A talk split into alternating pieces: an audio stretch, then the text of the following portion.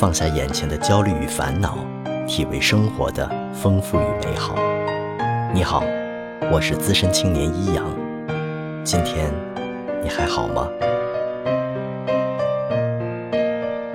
时隔多年，刀郎凭一首《罗刹海市》又一次赚足了眼球，在网络上惹起一场风波。这首歌的歌词灵感来源于《聊斋志异》里罗刹海市的故事。如果你也知道这个秀才和龙女的故事，可能就会像我一样，明白刀郎的讽刺，也许远比私人恩怨厚重。那是一个关于罗刹和海市两个世界的故事，一个关于现实中的丑陋和理想国的美好的故事。今天。就让我把这个故事讲给你听。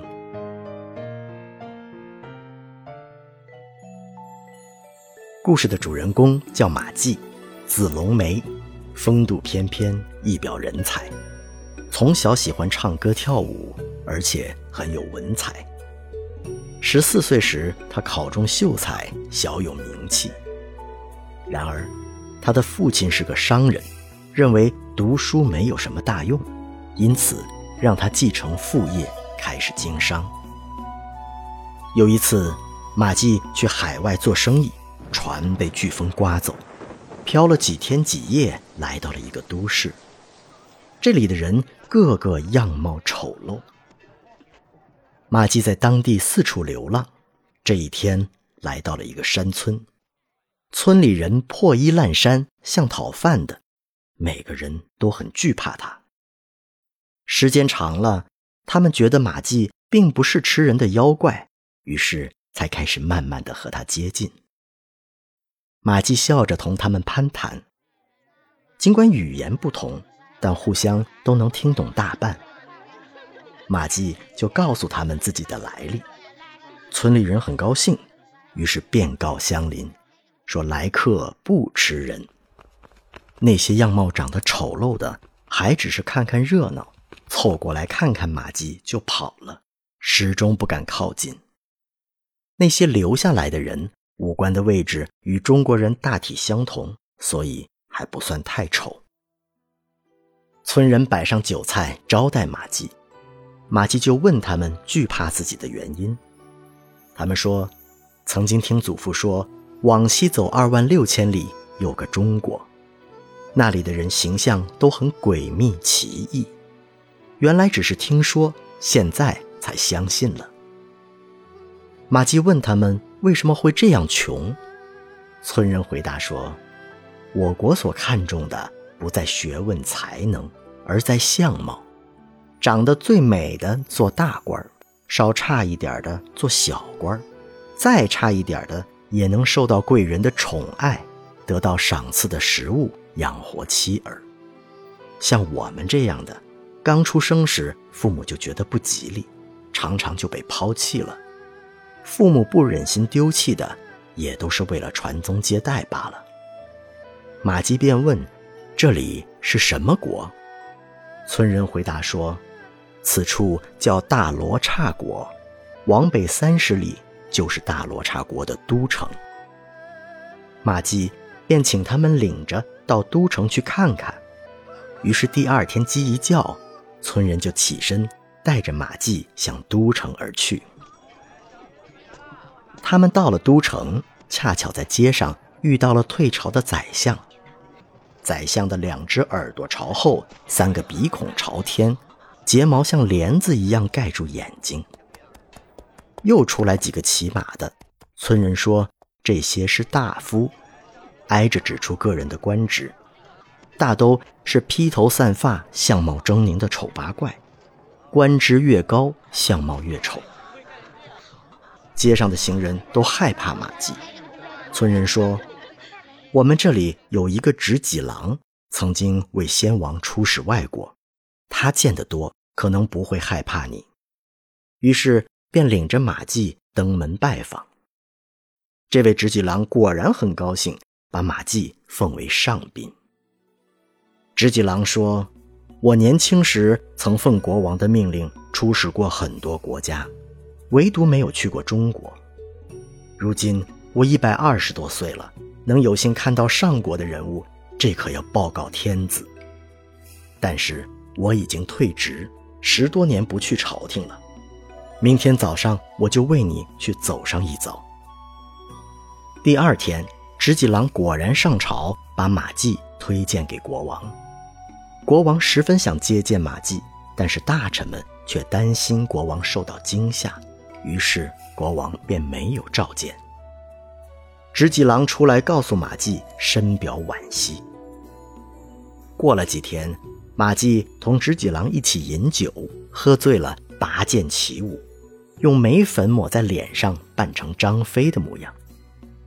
主人认为很美，便说：“你扮成张飞去见宰相如何？”宰相一定赏识你，高官厚禄不难到手。马季说：“怎么能换个假脸去谋取荣华富贵呢？”可主人再三劝说，马季也就不得不答应了。于是主人马上备了酒宴，请了许多达官贵人来喝酒。席间叫马季画了脸见客，客人十分惊讶，奇怪。怎么前几天还那样丑陋，今天又这样漂亮？于是同马季推杯换盏，宾主尽欢。第二天，大官们纷纷上奏国王，推荐马季。国王十分高兴，便派使者持荆节以礼召见。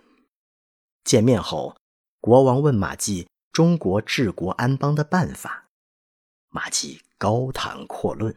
国王大加赞赏。国王又说：“听说你擅长优雅的乐曲，能不能叫寡人欣赏欣赏？”马季便效仿罗刹舞女的样子，用白锦缠头唱些靡靡之音。国王高兴极了，当天就给他封官加爵，倍加恩宠。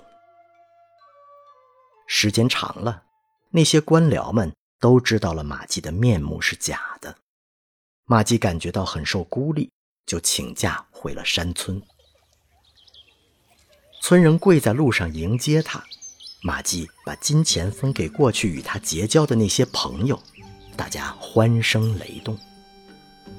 有人说：“我们明天要去海市，寻求些珍贵的玩物，一定带回来报答大人。”马季问。海市在什么地方？村人说：“海市是四海鲛人聚集卖珠宝的地方，到时四方十二国都去做买卖，集市中还有许多神人来游玩呢。”马季便要求和他们一同前往。他们在海上走了三天，马季便远远地看见水云荡漾之中。楼阁层层叠叠，各处来做买卖的船像蚂蚁一样纷纷聚集。集市上摆放的货物都是奇珍异宝，光彩夺目，人世罕见。他们在集市上闲逛，有一位少年骑马走过。有人告诉马季，这是东阳三世子。世子过来。问马季乡籍哪里？马季站在路旁行礼答话。世子很高兴，对马季说：“你既然能屈尊来到这里，说明我们的缘分不浅。”于是就给了他一匹马，请他同行。二人上马出了西城，走到海边，骑的马嘶叫着跃进水中，马季吓得失声喊叫。却见海水从中间分开，两边的水像墙壁一样屹立。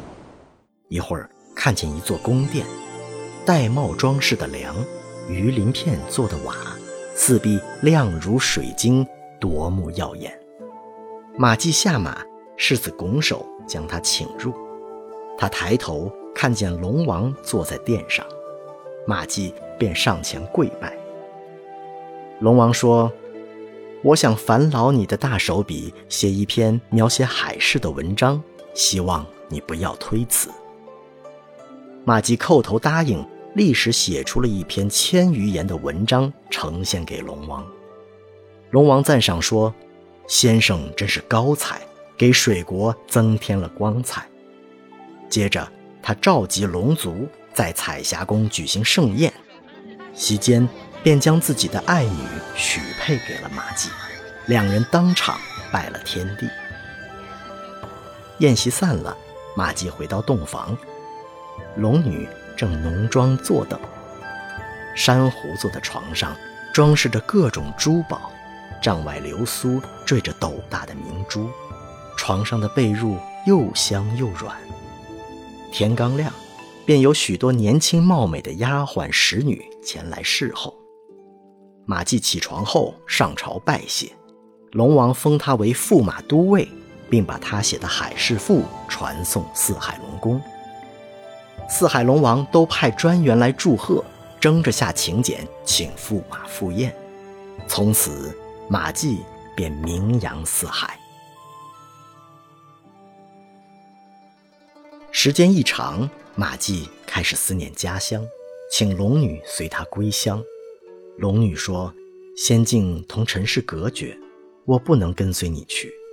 我也不忍心以夫妻之爱夺走你父子之情，很难两全其美。”且容我想想办法。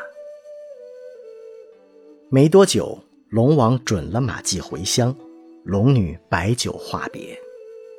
龙女说：“我们缘分已尽。”马季闻言十分悲痛，但龙女说：“人生聚散，百年如同旦夕，何必像多情儿女般哭泣？今后我一定为你守节，你也要为我不再另娶。”如果顾虑无人主持家务，可以收一个婢女为妾。另外，我好像怀孕了，请给孩子取个名字吧。马季说：“如果是女孩，就叫龙宫；如果是男孩，就叫福海。”龙女要一件东西做信物，马季便把在罗刹国得到的一对赤羽莲花拿出来交给了她。龙女说。三年后的四月八日，你到南岛接你的儿女。然后他用鱼皮做了一个口袋，装满珠宝，送给马季。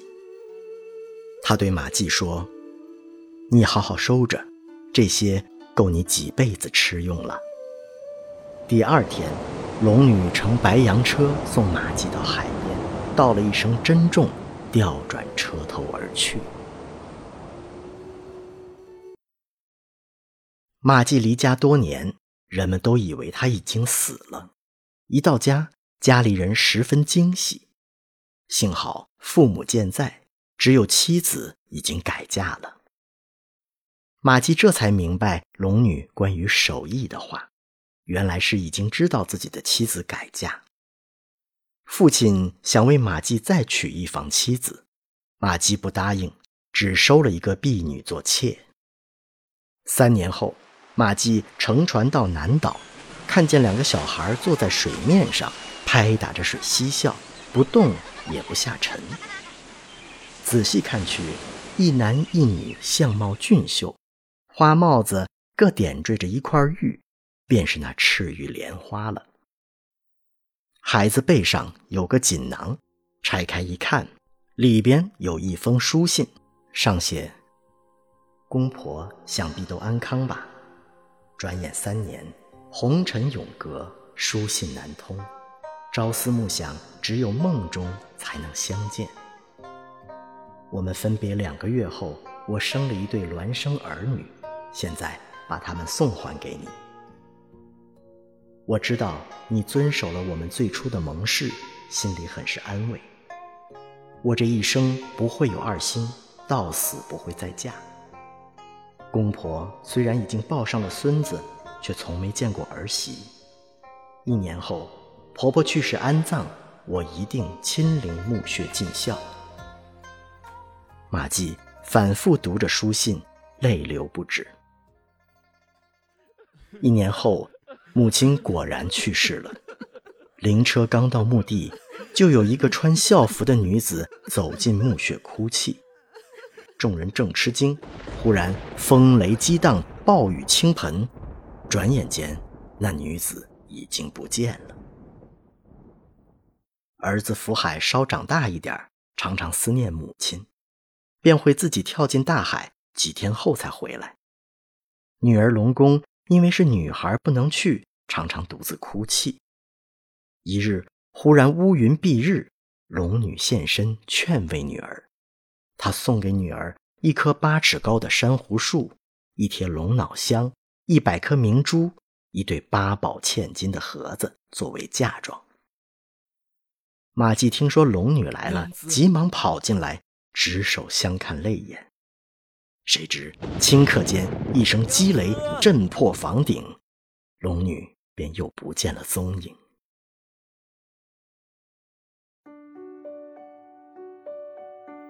这就是罗刹海市里的秀才流浪记。蒲松龄评价：装出一副假面孔来迎合世俗，如此事态。与鬼域无异，颠倒美丑、曲意逢迎的怪癖，天下都有。违背自己的心意愈甚，获得的赏识越多。马季如果以本来面目示人，估计不太可能被人接受。飞黄腾达、富贵荣耀，恐怕只能在海市蜃楼的虚幻世界中才能寻到了。很有趣的故事，不是吗？这就是今天的分享。愿你能常常遵从本心，活得自在。分享快乐，分担烦恼。欢迎点赞订阅我的故事，也希望在评论区听到你的声音。我是资深青年一阳，愿你一切安好。